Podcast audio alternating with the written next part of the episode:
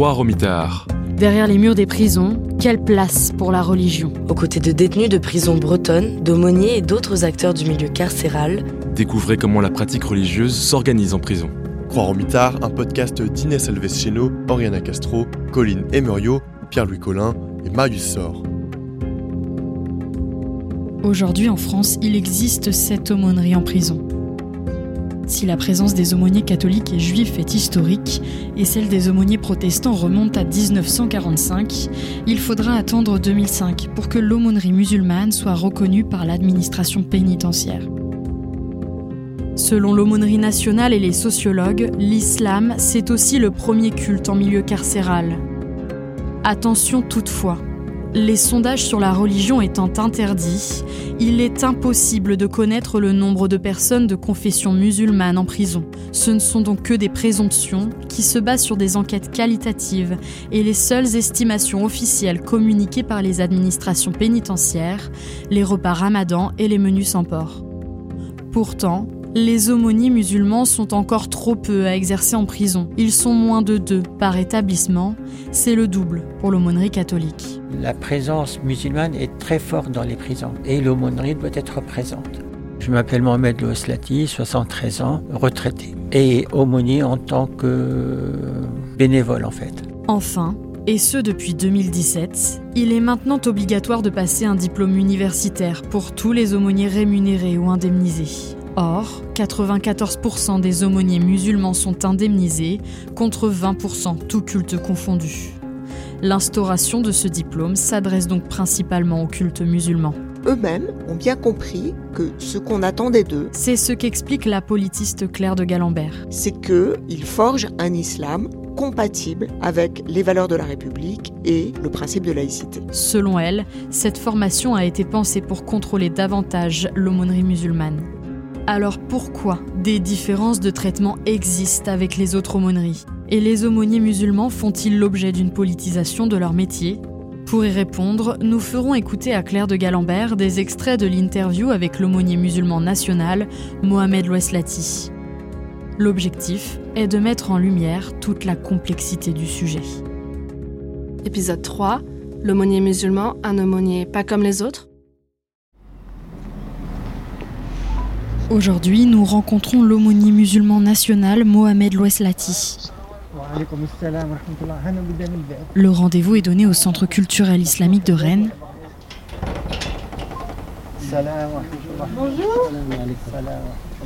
Bonjour. C'est l'une des deux mosquées de la préfecture de Bretagne.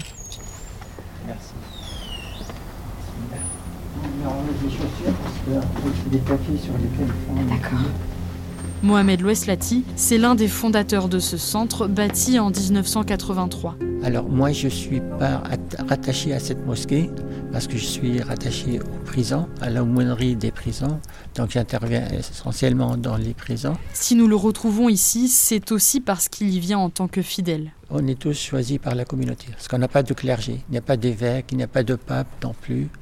Ah, C'est le, le quartier, la communauté qui, qui se connaissent entre eux. Et ils choisissent celui qui est compétent, qui a le plus de connaissances et qui peut faire ce travail-là et qui est disponible. On va pouvoir s'installer. On peut s'installer là-bas.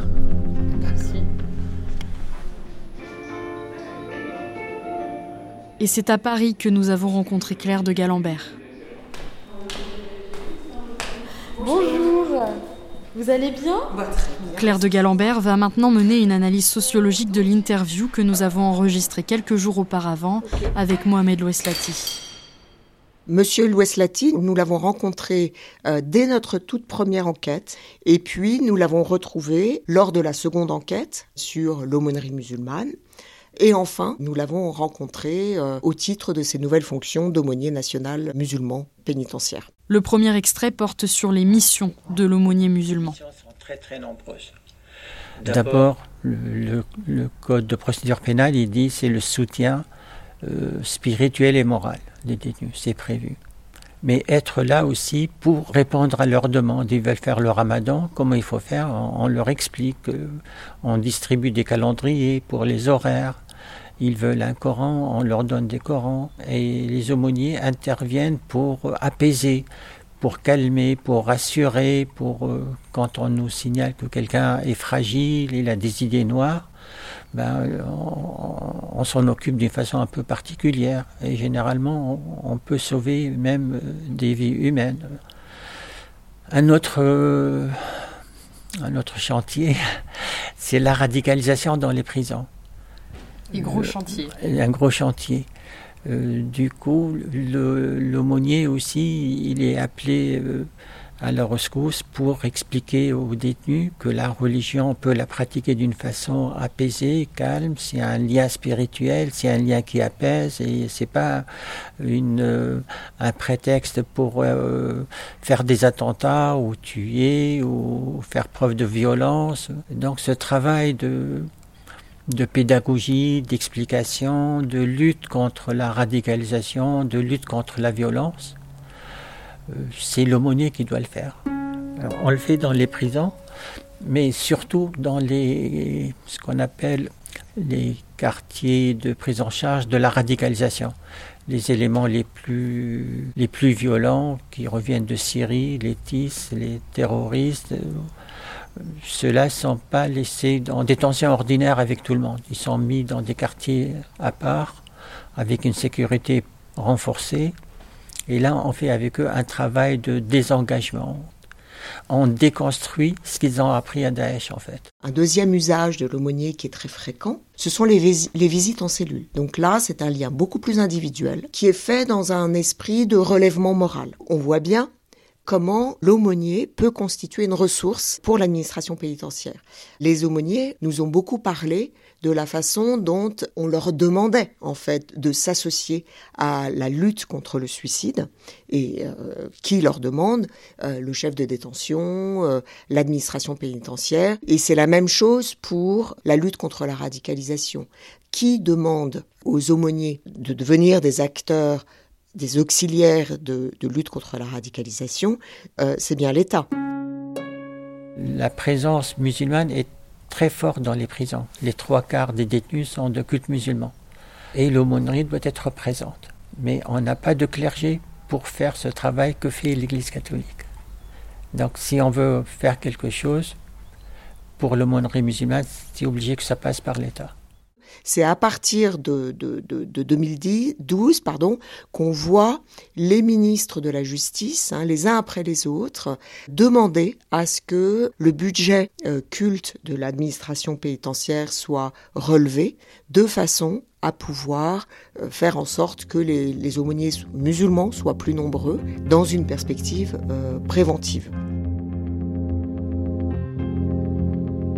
Mais euh, ce qu'on constate, c'est que bien souvent, on leur demande de faire autre chose. On leur demande euh, parfois d'aller voir les détenus qu'on perçoit comme radicalisés, ce qui est contraire au code de procédure pénale puisque il est écrit que euh, l'aumônier ne va voir les détenus que lorsque ces détenus font la demande de les rencontrer. Donc là, on voit bien que l'aumônier est sorti de sa fonction initiale et qu'il le fait à la demande de l'administration pénitentiaire et non pas à la demande de la personne détenue. Et par ailleurs, dans certains établissements, on arrive à des situations où finalement c'est le chef d'établissement qui détermine le programme de l'aumônier et qui lui dit vous allez voir un tel, un tel, un tel, et euh, un tel, un tel, un tel ne sont que euh, des détenus radicalisés. Donc là, on voit qu'il y a une, dérive euh, de la fonction de l'aumônier. Dans son article intitulé Aumônier musulman des prisons, les paradoxes d'une fonction, l'anthropologue Hamza Garouche parle d'aumôniers surveillants. Nous leur avons demandé ce qu'ils en pensaient. On n'est pas des surveillants, ça n'a rien à voir. Peut-être que les, aumôniers sont euh, des auxiliaires de, l'administration. Ils sont là pour faire des rapports sur les détenus, rendre compte de leur activité, les espionner et être un peu... Euh, je ne sais pas s'il y en a, il y en a peut-être, mais ce n'est pas mon cas et ce n'est pas le cas de la plupart de mes aumôniers. Moi, je travaille, j'ai 300 aumôniers euh, au niveau national avec lesquels je travaille. Il n'y en a pas des cas, des cas comme ça. C'est du bénévolat. S'il n'a pas envie, il n'y va pas. Et il n'y a pas d'argent à chercher derrière. Et en plus, il y a le droit qui, nous qui protège le, secret de la confession. Et les directeurs le savent, l'administration pénitentiaire le sait aussi, et on ne nous demande jamais. Moi, ça fait 20 ans que je suis dans la pénitentiaire, au plus même. Jamais on m'a demandé de faire un, rapport sur un détenu, un truc comme ça. Et si on vous demandait? Si on me demandait, ça sera euh, un refus. Les aumôniers musulmans sont dans une position extrêmement euh, complexe. Ils sont dans une logique où ils ont envie de faire valoir leur utilité publique dans l'espoir d'ailleurs d'obtenir euh, une rémunération plus, plus importante, euh, voire un, véritable salaire. Et donc, compte tenu de cette position très ambivalente où on leur demande beaucoup de choses, c'est très complexe pour eux de refuser de coopérer avec euh, l'administration pénitentiaire. J'ai rencontré des, aumôniers qui me disaient que systématiquement après le culte, ils rendaient compte de la façon dont les, les détenus se positionnaient au culte.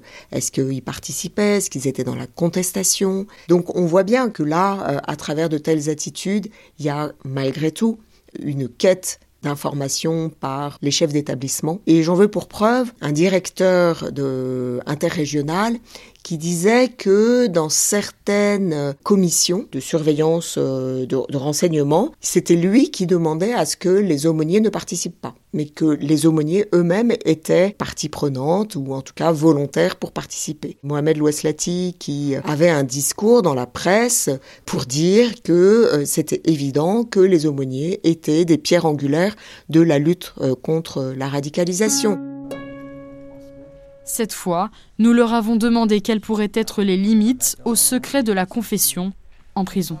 J'ai fait un péché, je veux, me je veux me repentir, je veux me remettre d'équerre avec la foi, avec la religion.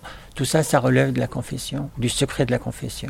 Et pour assurer euh, aux détenus et aux fidèles un, un respect de sa euh, de, ses confessions, de sa vie privée, personnelle, le droit protège euh, ce secret de la confession. Tout détenu confondu? Il ne faut pas que ce soit, par exemple, quelqu'un qui vient me voir pour me dire qu'il veut faire un attentat dans une gare ou ailleurs. Ça, c'est on le signale pour euh, sa propre vie à lui et pour la vie des autres. Mais si ça reste, si ça relève de sa vie personnelle, privée, intime ou autre, il n'y a pas besoin de, de l'inquiéter davantage. Il exprime des positions très, très extrêmes en, utilisant le, cas où, quelqu'un euh, serait prêt à déposer euh, une bombe ou à, mettre une bombe quelque part. Tout dépend de, l'ampleur du, secret qui est confié. Ce qui aurait été intéressant, c'est de l'interviewer sur euh, les courants musulmans dans lesquels s'inscrivent les tenants de djihadisme. On est sur une espèce de ligne de crête où, euh, pour ne pas nuire à la confiance qui s'établit avec euh, le fidèle, il faut peut-être réussir à taire cette donnée-là sachant que ben, toute personne djihadiste risque en termes d'évaluation d'être euh, caractérisée comme un radicalisé et en même temps ne pas le dire si quelqu'un d'autre l'apprend c'est aussi penser qu'il y a une espèce de connivence entre l'aumônier et son fidèle donc là on revient sur cette position extrêmement ambivalente et, délicate euh, d'équilibriste euh, de, de l'aumônier musulman. Pour ce dernier extrait, nous nous questionnons sur le rôle du diplôme d'État, devenu obligatoire pour tous les aumôniers indemnisés ou rémunérés. Le but, c'est de d'enseigner aux futurs aumôniers le respect de la loi, le respect de la laïcité, en quoi consiste la laïcité, qu'est-ce que ça veut dire. Généralement, les, étudiants musulmans, les, imams qui suivent ce, ces cours, à la sortie, ils disent qu'on a beaucoup, beaucoup appris. On ne savait pas que la laïcité, c'était euh, la liberté de conscience, c'était l'égalité entre les religions. Il y a un aumônier qui m'a dit avant la laïcité me faisait peur, c'était comme moi, c'était un monstre. Mais maintenant que j'ai appris, j'ai suivi ses cours, bah, je suis moi-même euh, laïque. Avant même cette injonction à se former au principe euh, républicain de la laïcité, euh, les aumôniers, très spontanément, musulmans, donc, nous disaient que eux, ils avaient euh, dans leur mission de prêcher un islam compatible avec euh, la laïcité euh, républicaine. Il y a un tri des aumôniers qui se fait par l'aumônier national qui lui-même a bien conscience qu'il se doit d'envoyer à l'administration pénitentiaire des aumôniers qui sont raccords avec les valeurs républicaines de l'islam de France, et d'autre part, il y a un autre tri qui se passe par les préfectures de police qui ont du ressort du lieu dans lequel interviendra euh, l'aumônier, qui mène une enquête de bonne moralité et, dont évidemment on a de fortes présomptions de penser qu'elle elle vise aussi à analyser le rapport à l'islam de l'aumônier et voir s'il est compatible avec les valeurs de la laïcité, ce qui paraît aller de soi. Les aumôniers qui interviennent en prison sont bénévoles, et ce, pour tous les cultes. Sauf qu'à la différence des autres confessions, les aumôniers musulmans sont encore trop peu. Face à cet enjeu, une solution s'impose pour Mohamed Loueslati, passer du statut de bénévole à celui de fonctionnaire. L'objectif, rendre plus attractive la profession pour recruter davantage d'aumôniers musulmans. Dans le prochain épisode, nous rencontrerons Edith, une aumônière catholique. Elle nous reçoit derrière les murs d'une maison d'arrêt à l'occasion d'une cérémonie religieuse. Croire au mitard, un podcast des étudiants en journalisme de l'IUT de Lannion.